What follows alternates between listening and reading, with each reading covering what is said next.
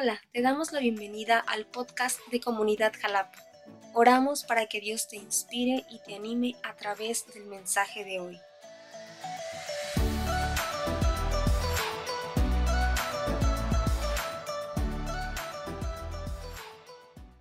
Bien, pues vamos este, entonces, eh, Salmo 132 dice, Señor, acuérdate de David y de todo lo que él sufrió. Entonces, eh, David fue un guerrero que, que él le costó trabajo eh, conquistar eh, territorio, conquistar Jerusalén, donde vamos a estar viendo aquí qué es lo que pasó en ese lugar. ese salmo se, se está escribiendo en un contexto donde David ya no era un pastor de ovejas, sino un rey, el, rey de Israel. Y algo que, sucedió en su vida es que él fue prosperando, prosperando, prosperando y llegó a tener lo que Dios le había prometido, su, su palacio y también su casa. Y cuando él vio todo lo que él había adquirido, él eh, hizo una pregunta y, él dijo, bueno, eh, ahora yo vivo en esta condición porque era abundancia, eh, prosperidad, pero él dijo, pero ¿cómo es posible que el arca de Dios, el arca del, pacto, el arca de la alianza, que era una caja, un cofre cargado por los sacerdotes, esa caja eh, simbolizaba la presencia de Dios. Eh, y, como el pueblo era un pueblo nómada, cuando eh, iban a ser movidos a otro lugar, ellos llevaban, para ellos era muy importante ese cofre porque simbolizaba la presencia de Dios, el poder de, de Dios y, él estaba en, el tabernáculo, en, una tienda con cortinas.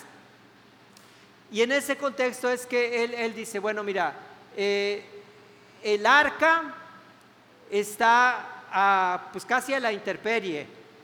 Y yo de este lado estoy en mi casa, eh, en un palacio, como diciendo, eso no es correcto, eso no es justo. Y entonces dice que él hace una promesa, en el versículo 2 dice, le hizo una promesa solemne al Señor, le juró al poderoso de Israel. Y, esto es lo que yo quiero que nosotros vayamos eh, entrando y, poder identificarnos con, con, esa pasión, con ese anhelo que, David eh, entendía acerca de la presencia de Dios. Por cierto, eh, ¿cómo sientes la presencia de Dios en tu vida? Sabes que eh, si nosotros perdemos dinero, pues sí nos afecta, pero no, no, no, no pasa mucho, no, no nos afecta mucho.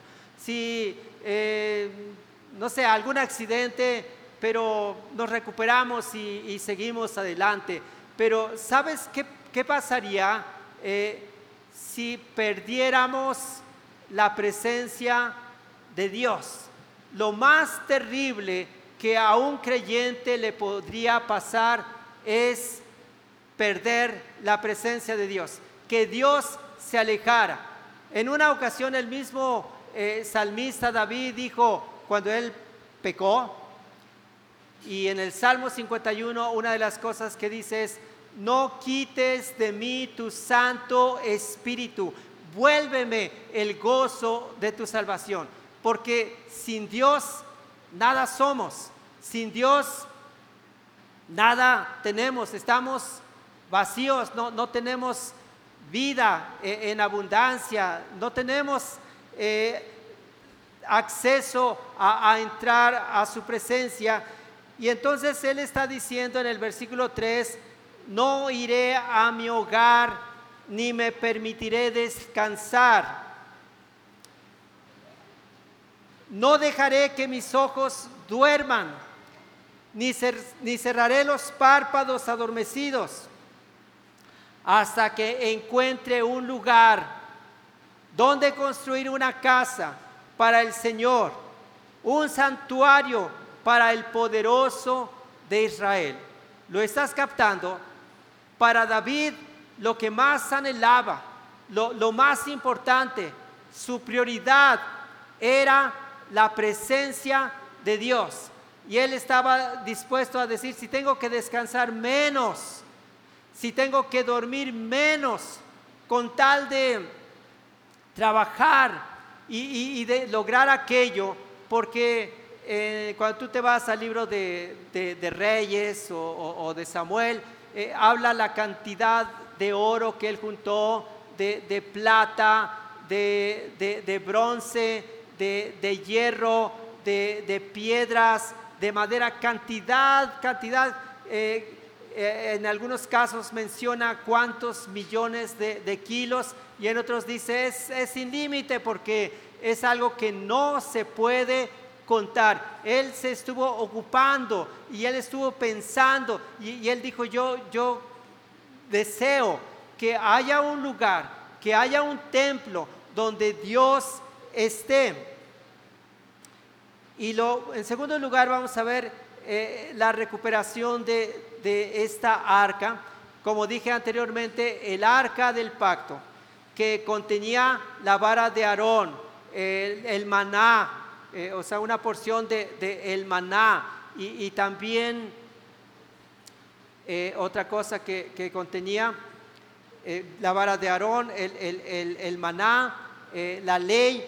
Y entonces esto sucedió que el, el arca, como dije, era cargado por los sacerdotes y en algunas ocasiones decían, eh, vamos a tener una guerra, eh, necesitamos que Dios esté con nosotros. Y llevaban el arca, porque ellos se sentían que Dios estaba ahí, de hecho Dios estaba ahí porque el arca representa la presencia de Dios, el poder de Dios, y entonces eh, ellos obtenían la victoria. Pero en una ocasión, una guerra clásica entre los israelitas y los filisteos y estaban perdiendo los israelitas y dijeron pues vayan por el, por el arca, que el arca esté y entonces eh, llega el arca y un grito de júbilo de, todos los hombres de guerra y, los filisteos dijeron, ¿qué, qué es eso? ¿Qué, ¿Qué, está pasando? Y dijeron, es que el arca de Jehová eh, fue traída al ejército israelita. Pero no solamente es, eh, ellos saben que uno puede eh, tener algo solamente de nombre, porque en esa ocasión los israelitas estaban muy seguros que debido a que ellos tenían el arca, iban a ganar la guerra, pero ellos vivían en desorden, en desobediencia, idolatría, estaban mal. Y entonces en esa ocasión Dios no los estuvo respaldando. Les quitaron el arca, les robaron el arca. ¿Sabes por cuántos años el arca anduvo un tiempo con los filisteos? Luego en, una casa particular 20 años. ¿Sabes qué significa eso? 20 años sin la presencia de Dios. En el tiempo de, Saúl como rey, él nunca tomó la iniciativa de decir, bueno, pues ya pasó esto, eh, vamos a recuperar eh, el arca. Fue en el tiempo de David que él dijo, eh, esa arca debe estar en un templo, no en tiendas, no en cortinas. Y entonces, versículo 6 dice, oímos que el arca estaba en Efrata. O sea, sí, oímos que anda por allá, por allá la tienen. Luego la encontramos en los campos distantes de Jaar. Y aquí es cuando David, eh, quien es un apasionado por la presencia de Dios. Y lo que, lo que Dios quiere es que tú y yo eh, tengamos tanta pasión por, su presencia, que hagamos todo lo posible para, para buscarlo, para encontrarnos con Él. Dice, oímos que el arca estaba en Efrata, luego la encontramos en los campos distantes de Caar. Vayamos al santuario del Señor y adoremos al pie de su trono. O sea, vamos a buscarla, vamos a recuperarla. Y aquí sería bueno decir, bueno, hablando de la presencia de Dios, ¿en qué momento de mi vida yo me sentí pleno, completo? ¿En qué momento fue disminuyendo la presencia de Dios que ya no tengo deseos de leer la palabra, de, orar, asisto a las reuniones por, pues, por compromiso o porque tengo que hacer algo. Pero ellos, ella, él está diciendo, bueno, entonces el versículo 8 dice, levántate, oh Señor, y entra en tu lugar de descanso junto con el arca, símbolo de tu poder. Cuando esta palabra levántate eh, está hablando de, la idea es cuando dice la Biblia que Dios se levanta como un poderoso gigante y todos sus enemigos huyen delante de su presencia, porque levantarse implica acción, manifestarse, y, Dios, eh, o, aquí el, salmista le está diciendo a Dios, levántate, eh, pero levántate para ir a, ese lugar que, que, es un santuario donde tú vas a estar y, esto es como un deseo que nosotros debemos de tener y, de decir, nosotros no necesitamos eh, ser solamente cristianos de, nombre, eh, no solamente eh, que la gente no, nos diga, ¿y tú dónde te reúnes? No, pues yo, este, comunidad, Jalapa, nosotros realmente debemos de ponernos la camiseta y, decirle, Dios, yo necesito que esta casa eh, estés tú aquí presente, que, que, tú te estés manifestando, que cuando yo diga voy a la casa de Dios es porque realmente ahí te puedo encontrar, ahí estás tú, ahí te puedo eh, experimentar, allí te vas a manifestar, ahí te vas a levantar, te vas a mover, van a suceder sanidades, van a ocurrir eh, milagros, eh, sanidades en, las emociones, en lo espiritual. Entonces es, levántate, oh Señor, y entra en tu lugar de descanso junto con el arca, símbolo de poder. Que tus sacerdotes se vistan de santidad entonces los sacerdotes son los que cargaban eh, el arca, pero, pero no tenían que hacer su servicio solamente porque pues les tocó, sino porque realmente eran las personas que, que se vestían de, de esa pureza, de esa justicia, de esa santidad. Dice que tus leales servidores canten de alegría. O sea, cuando cuando Dios está, cuando su presencia, eh, realmente no, no podemos ser gente pasiva, ser gente distraída, sino que algo tiene que estar sucediendo en nosotros. Y Él está diciendo, por amor a tu siervo David, no rechaces al rey que has ungido. En este caso, ¿a, qué rey se está eh, refiriendo? Se está refiriendo a Salomón.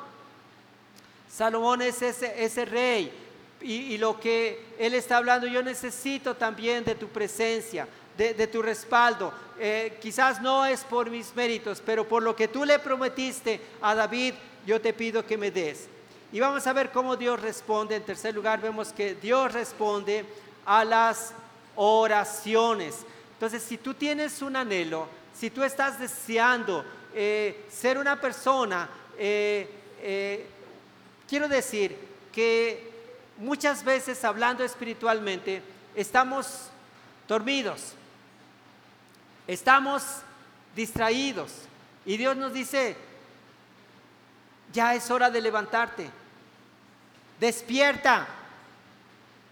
Porque sabemos lo, que queremos, a dónde vamos a llegar. Pero vamos a decirle, Dios, quítame ese, ese cansancio, esa pesadez, ¿sabes? La gente me dice, es que no voy porque estoy cansado, es que yo trabajo mucho, es que me duele eh, la cabeza, es que me salió un compromiso. Nosotros necesitamos entender de, quién se trata, qué es lo más importante de, de tu vida, cuál es tu prioridad. Entonces dice que, versículo 11, el Señor le hizo un juramento a David con una promesa que nunca retirará, retirará. Recordemos que primero fue David el que juró, diciendo, yo no voy a descansar, yo no voy a dormir hasta que no haya un lugar donde el arca de Dios, donde la presencia de Dios esté en condiciones perfectas en un templo, en un santuario. Y, yo te quiero eh, motivar que, que, lo que tú más estés buscando e, en, este tiempo, que, que, tú ya te sacudas de, de la pesadez, de eh, lo que el enemigo quiere que, que tú seas y, y, tú digas, es, voy a ser un creyente como Dios quiere, voy a ser un hijo de Dios. Y entonces Aquí Dios hace esta promesa, dice, pondré a uno de tus descendientes en tu trono. Esa es una promesa. Dios le está diciendo a David, tu reino va a continuar. Siempre va a haber uno de tus descendientes. Pero luego dice en el versículo 12, si tus descendientes obedecen las condiciones de mi pacto y las leyes que le enseño, que les enseño, entonces tu, linaje real continuará por siempre y para siempre. Eh, esto es, yo voy a estar contigo, voy a estar con tus hijos, con tu descendencia, los voy a estar bendiciendo. Padres, madres, nosotros debemos de estar entendiendo que lo que estamos haciendo aquí en este lugar estará trayendo bendición a nuestras generaciones, a, nuestros hijos, a, nuestros nietos. No veamos solamente como, pues sí, yo soy parte de, este lugar, sino hay algo que, nosotros vamos a, dejar para, para ellos, para que ellos continúen. Y dice que entonces tu linaje real continuará por siempre y para siempre pues, pues el Señor ha escogido a Jerusalén. Esto me bendice mucho. Y, yo quisiera que Dios dijera esto de, comunidad. Y yo espero que tú también eh, puedas decir, sí, que Dios diga esto de comunidad Jalapa. Dice, pues el Señor ha escogido a, a, comunidad Jalapa. Así vamos a ponerle, ¿no? Pues, pues el Señor ha escogido a comunidad Jalapa. Ha querido que sea su hogar. ¿Cuántos se identifican conmigo? Que Dios quiere esto. Lo vuelvo a leer, dice, pues el Señor ha escogido a Comunidad Calapa, ha querido que sea su hogar. Este es mi lugar de descanso para siempre. O sea, este es mi lugar de reposo. Este es mi lugar de, de, habitación. Eh, anhelo estar en comunidad Jalapa. Eh, dijo, dice, viviré aquí porque este es el hogar que he deseado. ¿Te imaginas Dios diciéndonos eso? Eh, yo quiero, eh, si haya un David que es apasionado, si hay un pueblo que se esmera para, para que eh, las condiciones se den, se compone en la obediencia, cambia el, orden por el desorden y muchas cosas, entonces eh, dice, viviré aquí porque este es el lugar que he deseado. Yo me identifico con, David y digo, Señor, eh, si tú no estás, si no logramos esto, ¿qué es lo que estamos haciendo? O sea, no vale la pena venir a, pues a, jugar a la, a la, iglesia. ¿Cuántos les gustaría jugar a la, a, la iglesita, no así nada más? Yo creo que no venimos a eso. Pero fíjate qué más, no, no, solamente es el lugar de reunión, sino dice, bendeciré a esta ciudad. ¿De qué ciudad estamos hablando? Jalapa. Bendeciré a Jalapa y la haré próspera, saciaré sus pobres con alimento. O sea, Dios, eh, yo sé que muchos de nosotros no tenemos la prosperidad que quisiéramos, pero mucho se debe a que nosotros hemos abandonado a, Dios. Eh, venimos, pero le, condicionamos. Eh, somos convenencieros en lugar de apasionados, pero, pero lo que depende de Dios, Él está diciendo que Él quiere prosperar a esta ciudad eh, tanto, tanto, que aún dice, saciaré a sus pobres con alimento. O sea, habrá suficiente, pero Dios quiere que nosotros estemos comprendidos. Voy a leer el mismo versículo en la otra versión. Dice, su provisión bendeciré en abundancia. Todo lo que tú tienes, tu ingreso, tu propiedad, la ciudad, es la provisión que Dios nos ha dado.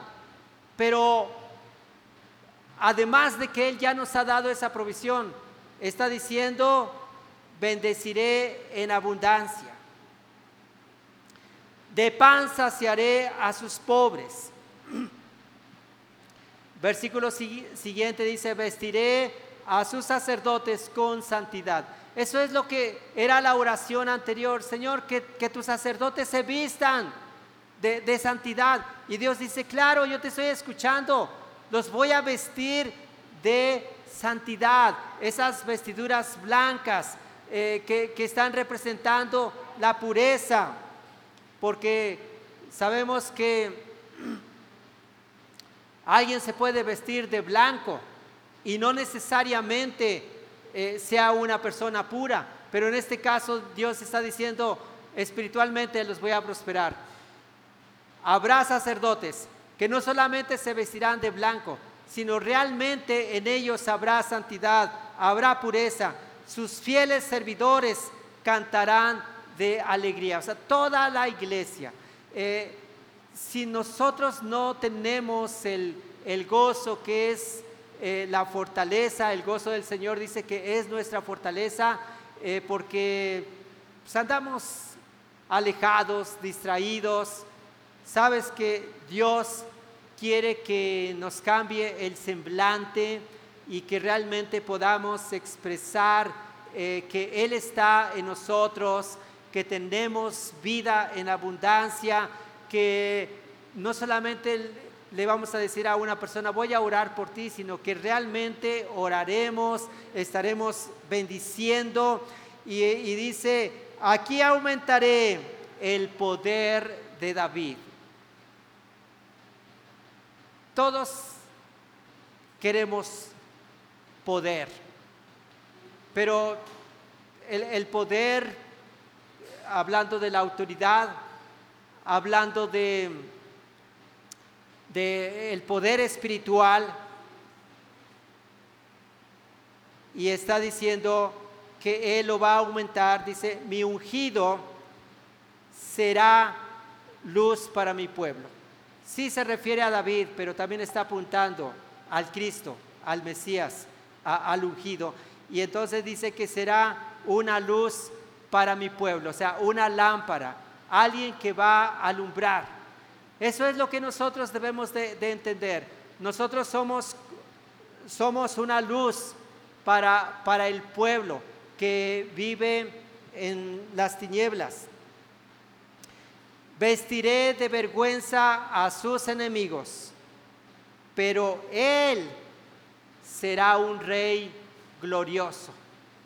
David, que llevó a Israel a un tiempo de plenitud, de gloria, pero también refiriéndose al Señor Jesucristo, que es el Rey de Reyes, el Señor de, señores, y que realmente cuando Dios le está diciendo a David, de tu descendencia habrá uno que va a reinar, no, no es Salomón, no, no es su nieto, es el Señor Jesucristo, que Él es Rey eternamente y, y para siempre.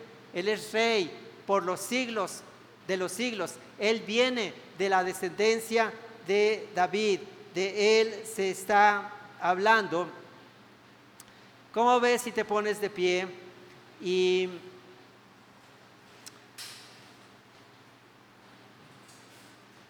la pregunta es, ¿cuál es el mayor deseo? ¿Qué es lo que más anhelas? ¿Qué es lo que más deseas? A Dios no le impresiona que tú digas, no, pues es que yo quiero crecer mucho en mi negocio. Eso vendrá como consecuencia. Pero esa no debe ser la, prioridad. ¿Qué es tu mayor deseo?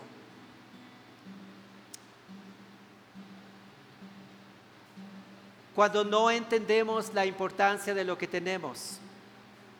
Me estoy acordando de Sansón.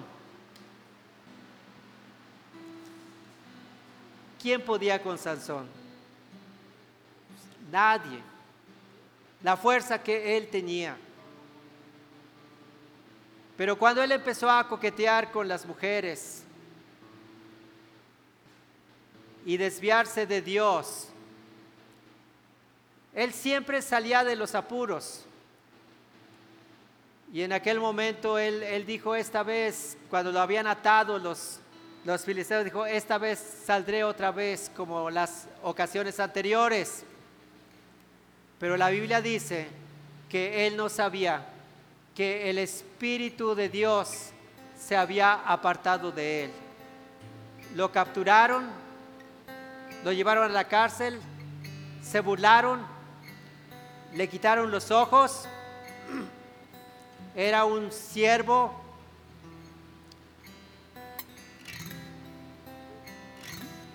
Lo que más debemos de anhelar, aquello por lo cual debemos de tener más pasión. Cuando tú te levantas y lo primero que haces es decir, Dios, gracias, aquí estoy, me pongo en tus manos que este día haya un avance en mi vida espiritual. Yo no quiero ser un cristiano estancado. ¿Mantienes la presencia de Dios en tu vida? ¿Sabes por qué muchos creyentes no cambian en su forma de vivir? porque no tienen la presencia de Dios, porque es la presencia de Dios la que produce cambios en la vida de una persona. Hay cosas que, vemos que la gente me dice, es que yo lo intento, es que yo no puedo, es que, eh, es que yo he prometido, es que ya, ya, ya, voy a, a hacer diferente. Pero cuando no es una cosa, es otra. Pero Dios es el que produce el querer como el hacer. Dios es el que produce cambios en nuestra vida, porque solamente el poder sobrenatural manifestado en nuestras vidas es lo que nos va a hacer eh, eh, cambios. Lo que hizo David es la recuperación del arca, la recuperación de la presencia de Dios, del poder de Dios. ¿Cómo te sientes en cuanto al poder? ¿Tienes la fe para orar por alguien y, decir, yo voy a orar para que tú sanes? Yo voy a orar para que suceda un milagro y ese problema que tú tienes eh, sea resuelto. Yo voy a orar para que las puertas se abran. Dios ve el deseo que tenemos. Y si nosotros le estamos diciendo, Dios, yo quiero ser una persona con que tú puedas contar, aquí estoy. No solo quiero asistir a comunidad Jalapa como un expectante, sino como un participante. Quiero ponerme la camiseta. Quiero acercarme y decir, aquí estoy. ¿Qué, qué, qué puedo ayudar? ¿Cómo puedo eh, aportar para que haya recursos, para que eh, este lugar eh, lleve a cabo sus proyectos? Para que alcancemos aquella visión. Y Dios nos va a, responder y va a decir de lo que tú me pediste, yo te estoy dando respuesta. Pero necesitamos entender que lo más valioso en nuestra vida es la presencia de Dios. Y que Jesús dijo, cuando dos o tres se reúnen en mi nombre, ahí estoy yo en medio de ellos. Por eso te digo, comprende de quién se trata, quién está aquí. Y que una forma en que tú y yo podemos mostrarle respeto, es que tú decidas que a las 11 llegas a este lugar. Empieza por ahí y, decirle, Señor, aquí estoy. Yo, hay gente que le digo, llega antes y oramos dos, tres, empezamos a orar, a, pedirle a Dios que este ambiente eh, sea extraordinario Vamos a decirle a Dios que, que aquí estamos. Aquí estamos, Padre. Te damos gracias, nuestro Dios, por tu palabra y que esta palabra, yo quiero invitarte, iglesia, que tú levantes tus manos.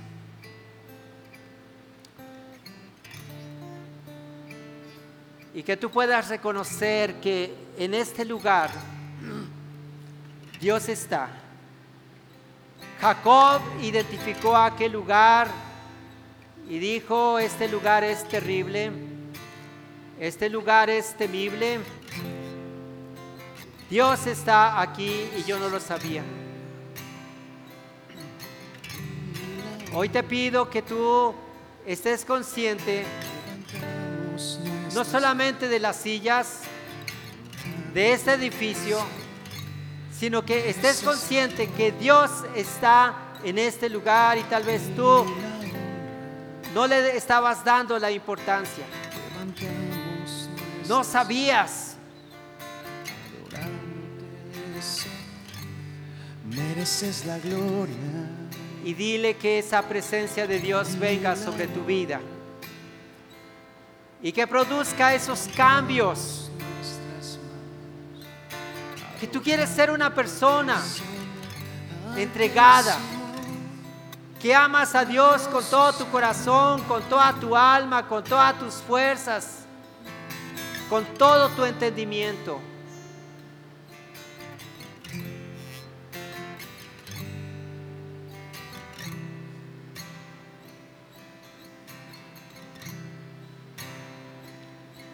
Ven Espíritu de Dios. Te pedimos perdón por no haberte tratado como tú mereces. Perdona por tratarte a la ligera, por faltarte el respeto, por no darte el lugar que a ti te corresponde. Señor, ten misericordia de nosotros. No queremos ser una congregación más en esta ciudad. Queremos que tú vengas a este lugar y que tú, cada vez que estamos reunidos, tú anheles venir con nosotros. Escoge este lugar.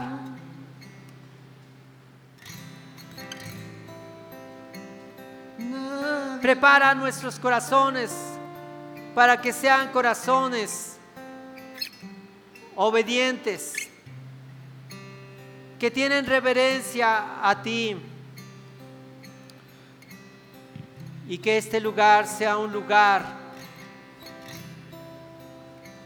donde nos encontramos contigo, donde nosotros te hablamos y tú nos hablas, donde tú te levantas como un poderoso gigante y te manifiestas. No necesitamos en este tiempo ya ese cofre, esa arca, porque era solamente un símbolo. Pero nosotros no queremos el símbolo, queremos tu presencia. Señor,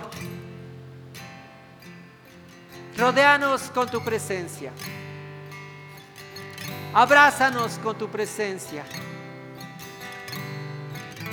Por amor a tu nombre, ten misericordia. Ayúdanos a ser victoriosos. Produce cambios en nuestra vida.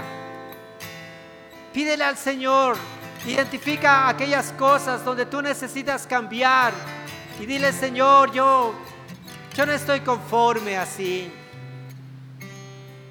Yo sé que eso no te agrada pero no he tomado la determinación, pero hoy decido que si en este lugar tú estás y me vas a ayudar y me vas a bendecir y hay un proyecto y hay una visión, yo quiero ser parte de esa comunidad donde la presencia de Dios es lo principal donde Dios viene y se levanta y se manifiesta y hace lo que Él ha decidido hacer. Nosotros aquí estamos, Señor. Queremos que tú seas el Señor de esta casa. Y que tú tengas toda la libertad para hacer lo que tú quieres hacer. Lleva a comunidad Jalapa hasta donde tú quieres, Señor mi Dios. Te lo estamos pidiendo en tu nombre, Señor Jesucristo. Amén.